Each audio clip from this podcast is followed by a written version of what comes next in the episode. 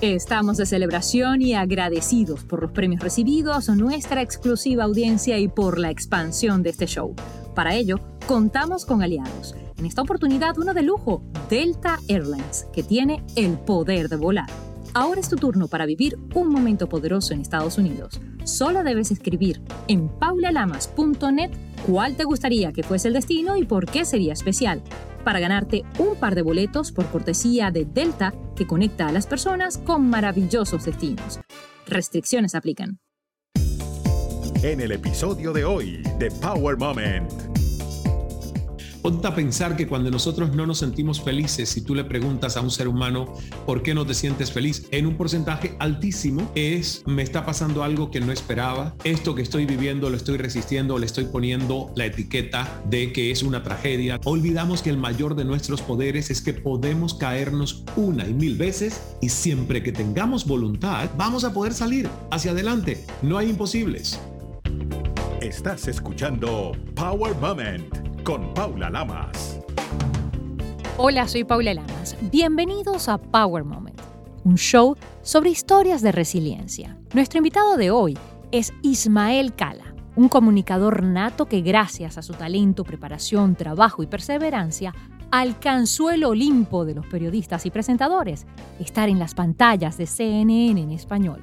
Pero a pesar de ello, no se quedó quieto y siguió buscando su camino para seguir llevando un mensaje cargado de bienestar, esperanza y felicidad para todos. Hoy por hoy, Cala es todo un estratega de vida y negocios, autor de bestsellers, embajador del concepto de la felicidad corporativa y conferencista internacional. Con más de 30 años en los medios, Ismael ha recorrido más de 35 países. Ganador del Premio Iberoamericano Personalidad 2013, ha sido invitado ilustre de más de una decena de ciudades latinoamericanas. Ismael ha trabajado codo a codo con maestros como Deepak Chopra, John C. Maxwell y se ha formado junto a entrenadores como Tony Robbins y Don Miguel Ruiz. En este episodio de Power Moment podrán conocer de primera mano cómo Ismael Cala renació de sus propias cenizas tras episodios dolorosos de su vida y sobre todo, cómo fluir para no sufrir, título de su nuevo libro donde encontraremos elementos claves para la felicidad como la flexibilidad, la resiliencia y la versatilidad. Ismael Cala, bienvenido a Power Moment. Es un placer y nos vestimos de lujo para recibirte por el lanzamiento de tu nuevo libro, Fluir para no sufrir. Pero ese libro justamente tiene algo especial que dice, cuidado, fluir y aceptar no significa dejar que las cosas sucedan, sino hacer que las cosas pasen. ¿Cómo es eso? Hola Paula, qué gusto saludarte y reencontrarme contigo fuera de, de la conversación al aire, ya nos actualizamos con nuestras carreras y nuestras vidas.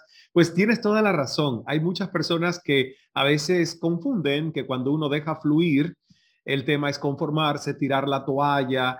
Y, yo digo, no, no, no, no, al contrario, mira, fluir justamente es no usar nuestra energía vital, que es esa energía que mueve montañas y que mueve mundos, para resistir y ponernos a la vanguardia con nuestra fuerza bruta, resistiendo lo que la vida nos está invitando a vivir, a experimentar. Cierto, a veces es algo que no esperábamos, a veces es doloroso, a veces significa un quiebre, a veces es una pérdida, pero siempre nos trae un para qué. Entonces, si yo en vez de resistir, uso mi energía vital para fluir y decir, esto no me gusta, me gustaría cambiarlo, pero de una manera relajada, hago la estrategia de diseñar una respuesta para ese cambio en vez de vomitar una reacción instintiva que muchas veces ni siquiera nos hace bien, porque lo único que hace es probar fuerzas con la resistencia de ese cambio que viene del exterior o desde mi propia mente. Por eso es que no es resignarnos, es simplemente asignar nuestra energía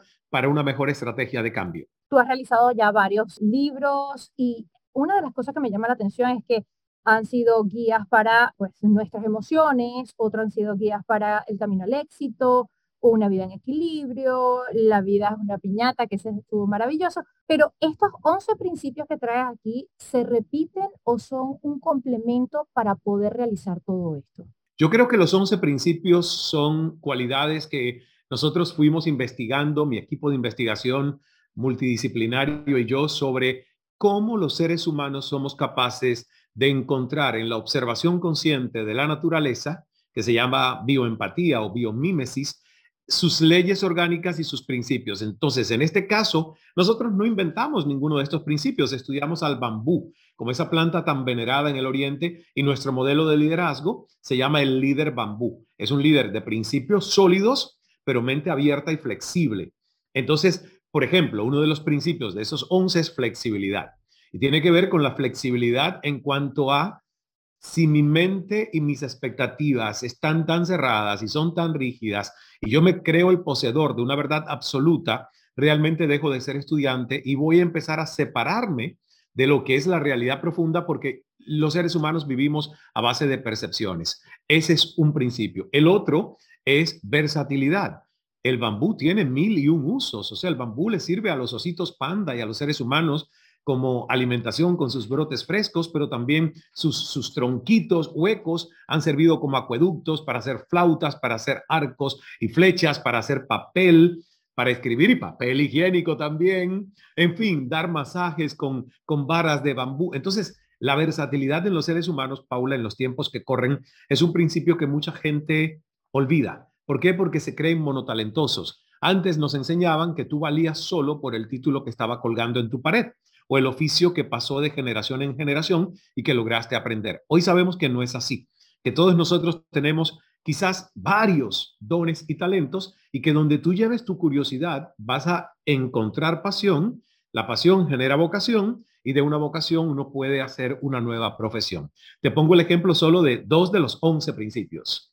Eso es fantástico porque realmente es lo que a veces lo hemos visto con otras personas, con otros libros de automotivación, pero al traducirlo, digamos, de alguna forma más sencilla, la gente creo que lo va a captar y lo va a poder poner en práctica. Pero para ti, ¿cuál fue el motor que te llevó a esto? Yo recuerdo en lo particular un encuentro con Deepak Chopra y tu persona en Miami, en los estudios de CNN, año que será 2014 por ahí. Ahí, yo creo que fue 2014, sí, muy buena memoria. Y hace poco hice un, un TVT de eso, justamente me, me lo recordó en las redes sociales. Y yo no sé si fue ese encuentro con Deepak Chopra o tú ya habías tenido uno previo con él que realmente te haya conectado para decir, ¿sabes qué? Esto es lo que yo necesito hacer. La gente necesita tener esta información en español. Deepak, sin dudas, fue el, el parteaguas. Antes de Deepak, yo fui a mi primer retiro espiritual con don Miguel Ruiz, el autor de los cuatro acuerdos. Y la verdad que fue una primera experiencia. Nunca me había ido a un retiro llamado espiritual. Y fue antes de entrevistar a Miguel Ruiz en ese programa de CNN, en Cala, el programa de entrevistas. Y la verdad que, mira, algo cambió al sentarme a escuchar allí sin juicios lo que Miguel estaba compartiendo, las meditaciones que hizo, y yo dije, wow, aquí hay un reto, hay un camino, porque si bien yo seguía a Deepak Chopra, era lector y era consumidor de su contenido, me costaba un poco meditar, soy honesto, me costaba meditar.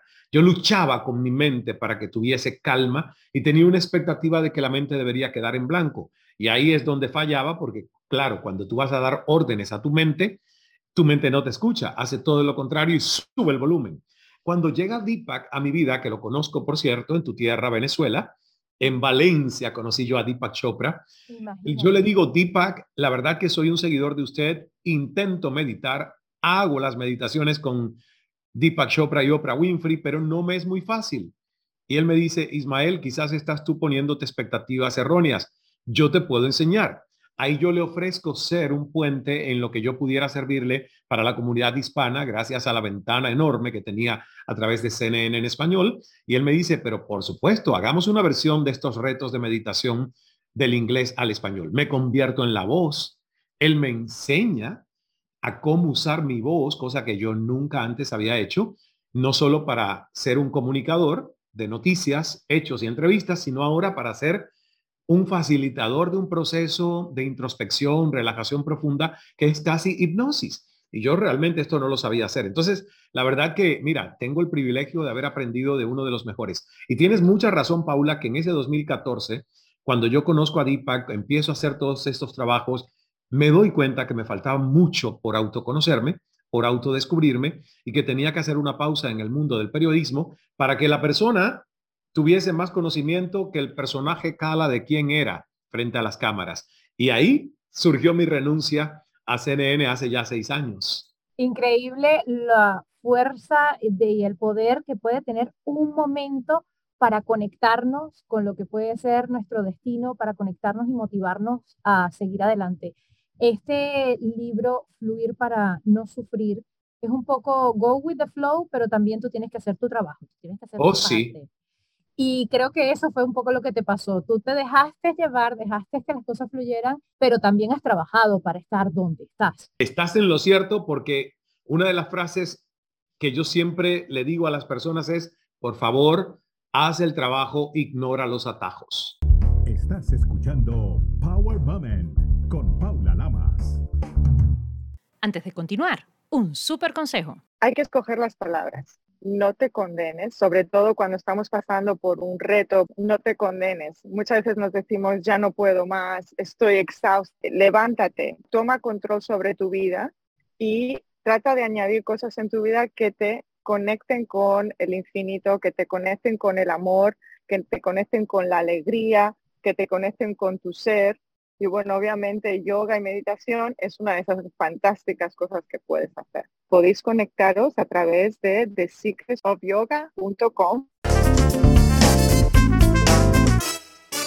¿Cuál crees que ha sido el momento poderoso de Ismael Khan para llegar a donde estás?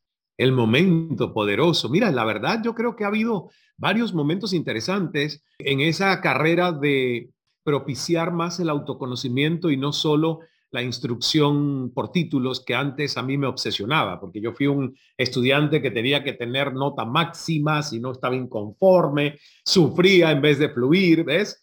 Entonces el Ismael de antes pensaba que su intelecto era lo más importante que, necesitaba para llevar al éxito su misión de vida. Hoy me doy cuenta que no, que el intelecto es un gran accesorio, pero que lo más importante es nuestra energía. Si yo cultivo mi energía, si tú cultivas tu energía, en primer lugar vas a tener paz. Donde hay paz, hay dicha. Y si uno tiene dicha, es mucho más fácil conectarse con todos los demás seres vivos, amar a la naturaleza no como un recurso a nuestro favor, sino como lo que es, somos parte de esa madre naturaleza. Y yo creo que ha sido momento tras momento. A los 15 años, entender que tenía una herencia genética que tenía que trabajar y despegarme de ella. Tema de esquizofrenia, suicidios en la familia, mi papá eh, con esquizofrenia. Y, bueno, un, un adolescente que en ese momento era yo, que ya tenía necesidad de ir a un psiquiatra para que le recetara algo, porque no se entendía y no tenía otra forma de resolver la situación. Y luego viene otro momento importante, mi salida de Cuba. A los 29 años, yo al llegar a Toronto empiezo a tener contacto con una literatura y la Internet, que en Cuba no tenía hasta 1998 cuando salí, ni siquiera teníamos Internet allí, pero ya cuando llego a Toronto, ya allí yo sí tenía computación, Internet, eran los, los tiempos de Yahoo, no existía Google todavía, pero me permitió, Paula, hacer una búsqueda de qué es la felicidad, qué, qué, qué cosa es propósito de vida, cómo uno trabaja el cerebro, cómo puedo optimizar una mente que no parece funcionarme del todo positivo. Por eso mi podcast se llama Demente Positivo, ¿ves? Porque yo creo en la demencia positiva, que es la paranoia invertida de tú crear el mejor de los escenarios y no siempre estar alimentando el peor de los escenarios. Ese yo te diría que fue el segundo momento y sin dudas el tercer momento, 2014, mi alianza, amistad, mentoría bajo la tutela de Deepak Chopra. Si te tengo que mencionar tres momentos importantes, yo creo que esos son los tres. Y me parece súper interesante y te lo agradezco porque mencionaste algo que es la felicidad. Usualmente decimos que la felicidad, eh, pues necesitamos conseguir ciertas cosas para ser felices. De un momento para acá, de un tiempo para acá, pues hay un movimiento que estamos intentando dejarle saber a la gente que la felicidad está dentro de las personas y no fuera y que depende de nosotros, que es una elección. Por lo menos lo poquito que puedo determinar de todo lo que he leído y lo que he visto y a las personas tan sabias que he podido entrevistar. Para ti la felicidad, ¿cómo la puedes describir y cómo crees que la podemos alcanzar? Yo creo que la felicidad viene con nosotros. Es el aceptar amorosamente lo que es y el trabajar nuestros contrastes y expectativas de lo que debería ser. Ponte a pensar que cuando nosotros no nos sentimos felices, si tú le preguntas a un ser humano por qué no te sientes felices, en un porcentaje mayoritario, exceptuando enfermedades, pérdidas y retos, hechos que te entristecen, en un porcentaje altísimo es me está pasando algo que no esperaba, esto que estoy viviendo lo estoy resistiendo, le estoy poniendo la etiqueta de que es una tragedia, de que es una crisis, de que es fatal lo que me está sucediendo. O sea, nosotros y nuestras percepciones somos los primeros ladrones de nuestra propia felicidad. Entonces yo llegué a la conclusión de que para mí felicidad es sentir paz, es sentir armonía. Ya yo no puedo poner la felicidad como un concepto de logros, porque los logros no siempre dependen únicamente de mi esfuerzo, dependen de que alguien más lo note, lo apruebe, lo reconozca y lo premie. Entonces, ya mi felicidad no puede estar como cuando era más joven, esperando el reconocimiento y la aprobación constante de otros porque es un vaivén emocional que es una montaña rusa y ya yo viví ese proceso. Entonces, felicidad es paz. Si tú me preguntas cuál es el mejor sinónimo de felicidad, yo diría es paz interior. ¿Y cuál sería la diferencia entre felicidad y felicidad corporativa. Ahí sí hay una diferencia, ¿ves? Porque felicidad corporativa no siempre va a haber paz. Hay estresores que todo el que va a un trabajo o a una empresa sabe que hay días donde vas a tener un poco más de paz y hay otros días donde vas a perder un poquito la paz. Pero yo baso el concepto de felicidad corporativa en tres temas. Uno, tiene que haber salud emocional en lo que estás haciendo. Realmente, si el estrés se convierte en distrés, que es el estrés prolongado y repetido, ya ese estrés crónico enferma. Entonces ya ahí tú no puedes tener felicidad. Si el estrés en tu trabajo es el normal, que es el estrés positivo, como médicamente se le llama, es eustrés, que es corto porque necesito terminar fecha límite, pero baja y ya me vuelvo a sentir en paz centrado, es normal. Entonces, el primero de los elementos de felicidad corporativa es salud emocional, un ambiente emocionalmente sano para que tu salud mental se mantenga. Luego, que se te respete, se te acepte y se te compense con justicia, porque si no, tú no vas a estar feliz con esa compensación, te vas a sentir en desventaja. Yo hablo de compensación justa y no es solo con dinero. Hay veces que hay un salario emocional y hay beneficios que a uno le hacen más sentido que hasta el propio dinero que se paga por tu compensación. Y el tercero tiene que ver con la productividad del valor que tiene lo que yo hago y cuán importante me siento en esa cadena de producción a la que pertenezco. Si yo sé que donde yo estoy soy útil y que aporto y que ese aporte hace crecer a la organización y por lo tanto me hace crecer a mí, yo voy a estar feliz, ¿verdad? Porque felicidad en el trabajo tiene que ver con dos cosas, relaciones, o sea, salud emocional, que tus relaciones sean saludables y resultados. Y esos resultados hablan de que mi productividad tiene un sentido de utilidad para mí en ese entorno. Eso es lo que nosotros estamos en este momento llevando a muchas empresas en, Estados Unidos y América Latina sobre el tema de aprender a ser felices mientras somos productivos. Estamos de celebración y agradecidos por los premios recibidos, nuestra exclusiva audiencia y por la expansión de este show. Para ello, contamos con aliados. En esta oportunidad, uno de lujo, Delta Airlines, que tiene el poder de volar. Ahora es tu turno para vivir un momento poderoso en Estados Unidos. Solo debes escribir en paulalamas.net cuál te gustaría que fuese el destino y por qué sería especial para ganarte un par de boletos por cortesía de Delta que conecta a las personas con maravillosos destinos. Restricciones aplican.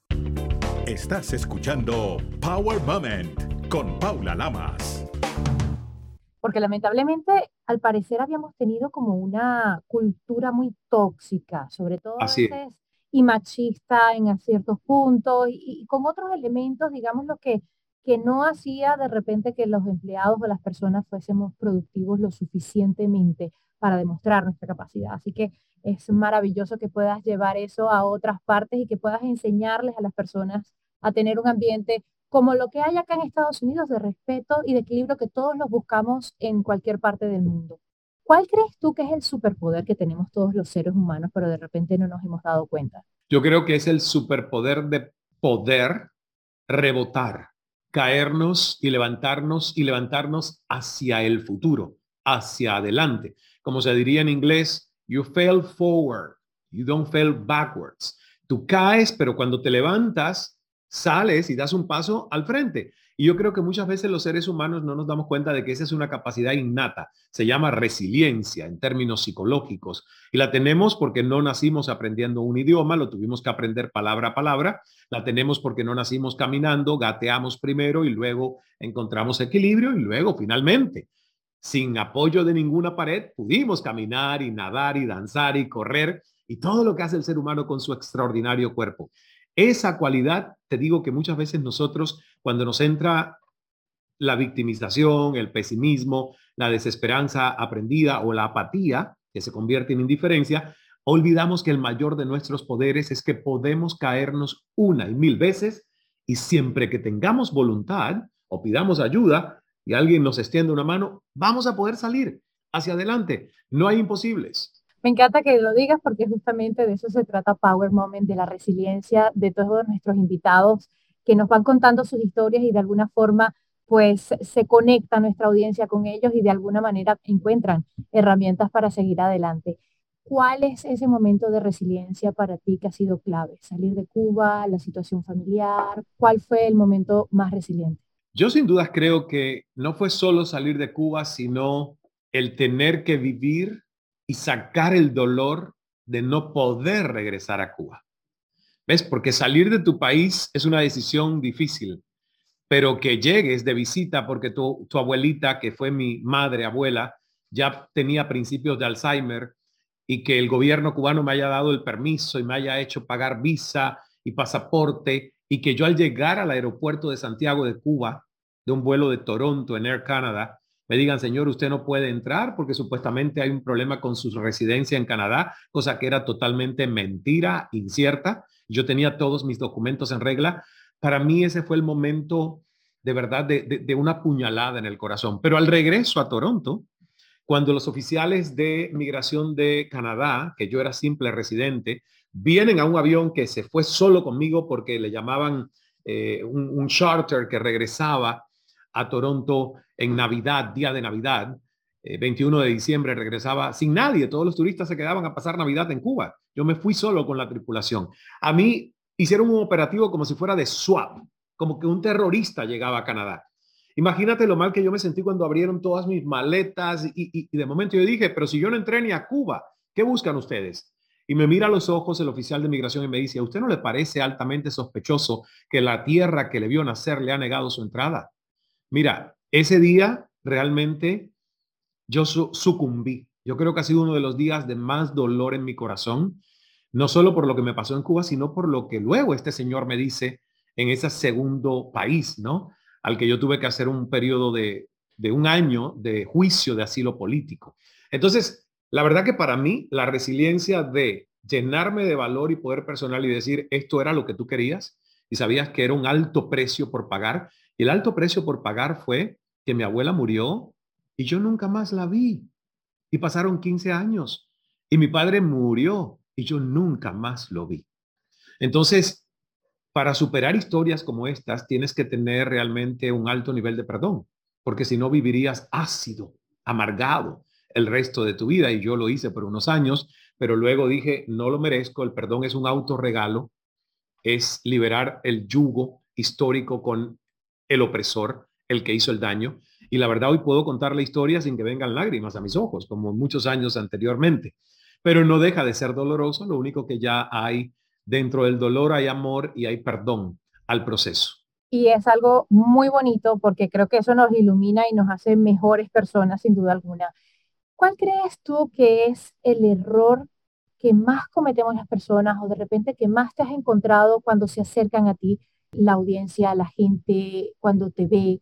Yo siento que el, mayor error que los seres humanos cometemos es usar nuestro lenguaje como observadores. Solo usar el lenguaje para ser parte del rebaño, que es el pensamiento mayoritario popular y que lamentablemente tengo que decir los medios masivos de comunicación, porque he sido parte de ellos, eh, muchas veces reproducimos ese lenguaje en los titulares de las noticias, que casi siempre son catastróficos, autodestructivos, tóxicos porque la noticia es he hecho es el que más sangró hoy, ese es el que abre un noticiero y es el titular de, de un programa de radio. Entonces yo siento que nosotros estamos un poco anestesiados a usar el lenguaje mayormente para describir nuestra realidad. Y yo siempre le digo a las personas, por favor, no perdamos nuestra energía vital en repetir como papagayos cuál es la supuesta realidad que tengo. Usemos nuestra energía vital para ser visionarios y construir la mejor realidad a la que quiero tener acceso porque así lo merezco. Entonces, yo siempre le digo a las personas, vamos a movernos del el 90% de los seres humanos que son observadores, porque usan su lenguaje solo para describir la aparente realidad, y movámonos a este club de menos de un 10% de la población del mundo, que son los, los futuristas, los visionarios, que no pierden tiempo en esto. Es cuando llegan las crisis. La mayoría se ponen a llorar y unos pocos venden los pañuelos. ¿Ves? Entonces, eso es lo que yo estoy entrenando mi mente, a no solo llorar, sino llorar para el llanto. ¿Y qué haces para que esto sea un tiempo productivo y no un tiempo perdido, ¿no? Es como dices también, el pensamiento define nuestras emociones, así que uno puede controlar las emociones, no dejar que las emociones nos controlen. Así es, así es. Ahora, mencionaste hace un momento, y quiero ir a eso justamente, que tienes el podcast de Mente Positivo con consejos poderosos con Lorena Suso, compañera también de Caracol. Que, Así, Lorenita, que la amo. Sí, y allí también me he encontrado con cosas maravillosas, con entrevistas preciosas, y quería justamente que de show a show, pues hablemos un poco de esto. ¿Por qué de Mente Positiva? ¿Por qué intentar utilizar esta plataforma para enviar otro mensaje diferente de repente quizás al que usualmente haces en un stage o en un libro. Sí, la verdad que fíjate que siempre quise tener un, un podcast. Es lo más parecido al formato tradicional de la radio, sin embargo, que hoy es el más cómodo porque cada quien consume en sus tiempos. Entonces, de mente positivo para mí era la oportunidad de transmitir lo que Ismael de verdad siente que debe transmitirle al mundo bajo su propia línea editorial. Y también de dar cabida a entrevistas con historias de vida que pueden inspirar a otros. Ahora vamos a comenzar a alternar episodios de Demente Positivo donde es Ismael solo, en algunos es Lorena entrevistando a Ismael con temas que a Ismael le gustaría eh, comunicar y otros con invitados especiales que tienen un tema, aprendizajes e historias de vida inspiradoras. Pero sin dudas creo, Paula, que hoy todos los comunicadores y todos los que queremos generar influencia a nuestro alrededor, tenemos las herramientas de poder hacerlo. Entonces, ¿cómo no tener un podcast? ¿Cómo no tener un canal de YouTube que es al fin y al cabo tu propio canal de televisión donde tú eres el programador de tus contenidos? ¿Cómo no hacer esto? Si cuando yo inicié en radio a los ocho años sería, pues, Dios mío, una utopía pensar que alguien podría tener influencia sin pertenecer a un gran medio masivo de comunicación o que alguien pudiera montar en el garaje de su casa, que literalmente este estudio está montado en un garaje del Cala Center aquí en Miami, con una tecnología que por supuesto ya es cuestión de cientos de dólares, pero ya no son millones como antes costaba hacer un estudio de televisión o de audio. Entonces, eh, hoy es sin dudas para todo el que se considere líder, para todo el que se considere un agente de cambio, es poder generar cambio a través de un mensaje que queda en audio y que quede en video. Y, yo creo que nos ha ido muy bien con Demente Positivo, así que tendrá vida para muchos años, Dios mediante. Amén, que así sea. Ismael, muchísimas gracias por tu tiempo, por tu honestidad, por tu buena vibra y por el mensaje que has compartido con nosotros hoy. Gracias a ti, Paula, que sigan los éxitos también con tu show y en algún momento te visitaré en Seattle. Pues encantados, te vamos a recibir con los brazos abiertos aquí. Y, y algo que, que, se me olvidó mencionar para todos los que nos están escuchando, que el libro también está en audiolibro y que lo pueden descargar en todas las plataformas donde el formato de audiolibro se adquiere. Y, y, me encanta porque yo soy mucho de escuchar también audiolibros, así que me fascinó grabar en nuestro estudio de audio por más de cinco días todo el contenido en mi propia voz de Fluir para no sufrir. Power Moment no se hace responsable por los comentarios emitidos por los invitados. Recuerda seguir a Power Moment en las redes sociales, arroba Power Lamas, en Twitter e Instagram, y en Facebook, Power Moment with Paula Lamas. Esta es una producción de GGSI.